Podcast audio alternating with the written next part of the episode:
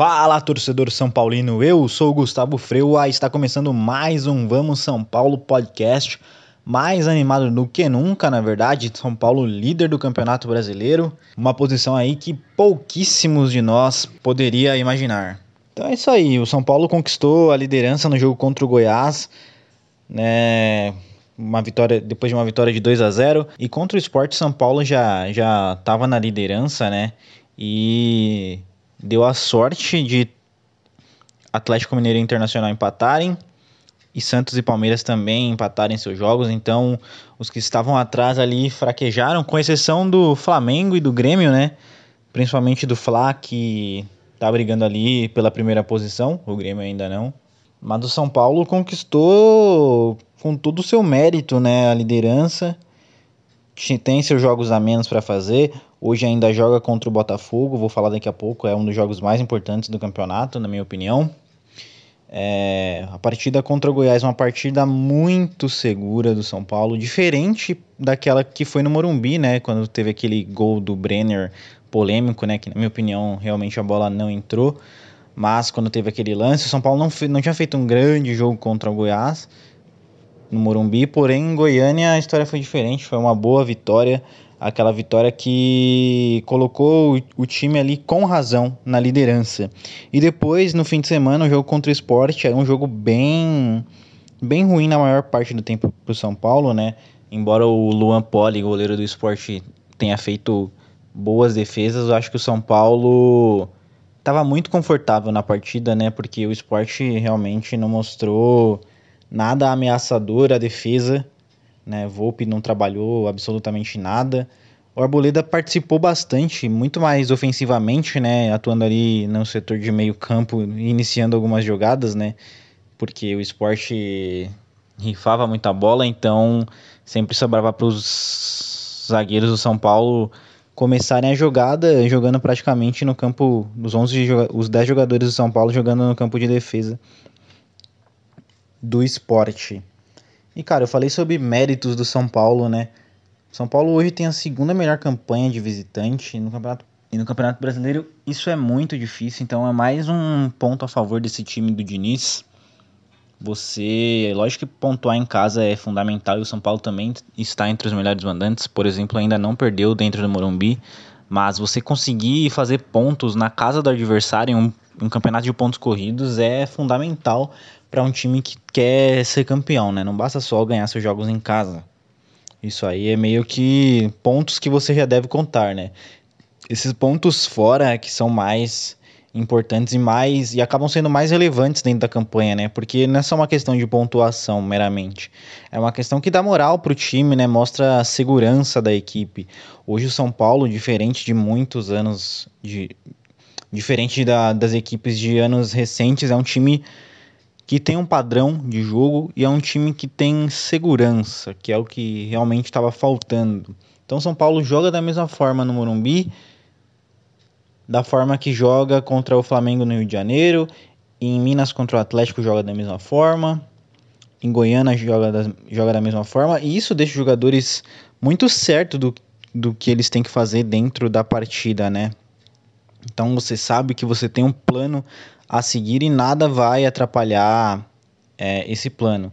Talvez o fato de não haver torcida nesse momento de pandemia esteja colaborando.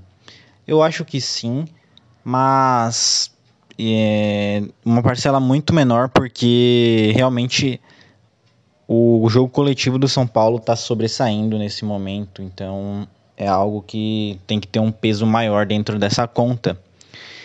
Eu também falei sobre jogos dentro de casa, né? O São Paulo ainda não perdeu. O São Paulo tem duas derrotas no Campeonato Brasileiro e as duas foram fora de casa, né? Uma pro Atlético Mineiro, que foi aquele gol que foi um dos melhores primeiros tempos do São Paulo no ano e realmente se o Juvar não consegue errar um lance que claramente era legal, né? Eu tô falando do gol do Luciano a história daquele jogo poderia ser outra e eu duvido que o São Paulo estaria com essa derrota, né? No mínimo teria sido um empate aquele primeiro jogo contra o Galo. E outra derrota do São Paulo é contra o Vasco, né? E dentro do Morumbi está sendo muito difícil derrotar o São Paulo, porque o São Paulo é um time que tenta muito, né? Tá toda hora tentando e tentando com repertório. A gente mesmo viu esse time do Diniz tentando na base do desespero, mas agora tá tendo tentativas com repertório, né? Que mostra a questão do treinamento da equipe, a questão do encaixe da ideia de jogo do treinador, da comissão técnica, que é muito importante que no Brasil a gente não valoriza, quase sempre não valoriza, né? A gente não dá tempo para os técnicos, não dá estrutura e quando as coisas começam a degringolar, a gente dá um pé na bunda dos caras e joga um trabalho fora para começar outro. Eu tive uma conversa recente falando do trabalho do Klopp, até no meu outro podcast, né, o Várzea Cast, com os meninos da faculdade, de que o Klopp mesmo chegou no Liverpool muito e demorou para dar resultado, né? Não foi o campeão de tudo como ele foi nos anos subsequentes, mas ele demorou também para dar seus resultados, né? Imagina se o Liverpool demite ele logo de cara. A gente não teria o Liverpool campeão da Premier League pela primeira vez, não teria o Liverpool campeão da Champions League, não teria Mohamed Salah, Mané, Firmino, esses caras brilhando porque simplesmente o treinador não teve tempo de fazer o seu trabalho. E isso aconteceu com o Diniz também. Lógico, ele tá no primeiro, completou o primeiro ano dele agora. Demorou muito, apanhou demais, talvez mais do que necessário. Mas ele parece que aprendeu, parece que o time aprendeu e ele conseguiu colocar as suas ideias para dentro do campo e os resultados estão aí para quem quiser ver. É a melhor defesa do campeonato ao lado do Grêmio, com 20 gols tomados. E uma defesa que vem mudando, né? Já foi Diego Costa e Léo, já foi Diego Costa e Bruno Alves. Hoje voltou a ser Bruno Alves e Arboleda. Muito porque o São Paulo mudou o seu sistema defensivo, né? Eu falei aqui em alguns episódios que não era uma questão da dupla de zaga meramente. Você tinha que ter um sistema defensivo trabalhando melhor. E esse sistema defensivo melhorou com a entrada do Luan na equipe, que também eu falei aqui, você certamente tinha essa ideia, muitos outros comentaristas em programas esportivos tinham essa ideia de que precisava de um cão de guarda ali, né? Para ajudar os zagueiros, e esse, e esse cara era o Luan, e o Diniz demorou a reconhecer isso, insistiu demais, demais, demais com o Tietê acabou até matando o Tietchan. O Tietchan não é um cara para ser primeiro volante, né? Ele brilhou mesmo quando ele foi segundo volante. Mas enfim, Luan entrou no time, acertou a defesa, trouxe segurança também para a defesa, tanto que hoje o Diniz muda os zagueiros ou muda as laterais e a defesa se mantém sólida, porque existe uma ideia de uma ideia defensiva, de se organizar defensivamente dentro do São Paulo Futebol Clube. E é muito importante porque a gente não estava vendo isso. Na frente, a gente tem o resgate do Daniel Alves, que estava jogando muito bem em Paulistão, quando ele, antes da pandemia começar, da paralisação, estava jogando muito bem. Aí voltamos da pandemia. O Daniel caiu muito de produção, realmente estava mal. Depois que ele teve a lesão no braço e voltou, foi o pior período dele com a camisa do São Paulo, tava fazendo jogos horríveis. Não saiu muito porque, lógico, muito porque o nome Daniel Alves deve pesar dentro do elenco, e mas ele merecia ter sido reserva sim. Porém, ele soube dar a volta por cima. É um cara que organiza as ações ofensivas do São Paulo, além de ajudar defensivamente, né? Mas ele ajuda muito ofensivamente na, na arquitetura das jogadas de ataque, né? Você pode perceber que a maioria das jogadas de ataque começa com ele. E aí tem o apoio de dois garotos muito importantes, o Igor Gomes e o Gabriel Sara os dois muito criticados. O Igor Gomes, porque depois que o Anthony saiu, realmente ele caiu de produção absurdamente, tá resgatando o futebol agora. Eu acho que ele ainda não jogou tudo que ele sabe. Eu não acho ele um craque, mas eu acho que ele é mais jogador do que ele tá demonstrando ser agora. Certeza que ele vai evoluir bastante nos próximos meses. E o Gabriel Sara, que quem viu a copinha de 2018 queria ele no time, aí ele veio, se machucou não jogou bem nos primeiros jogos com o Diniz, não jogou bem, isso é verdade, mas é outro cara também que o Diniz bancou. E o menino realmente floresceu e apareceu nos jogos sendo tendo um fator sendo uma peça chave para o São Paulo, principalmente ali na, na última assistência antes da finalização, né? pode ver que ele está sempre procurando o Brenner e o Luciano, que é o meu próximo assunto.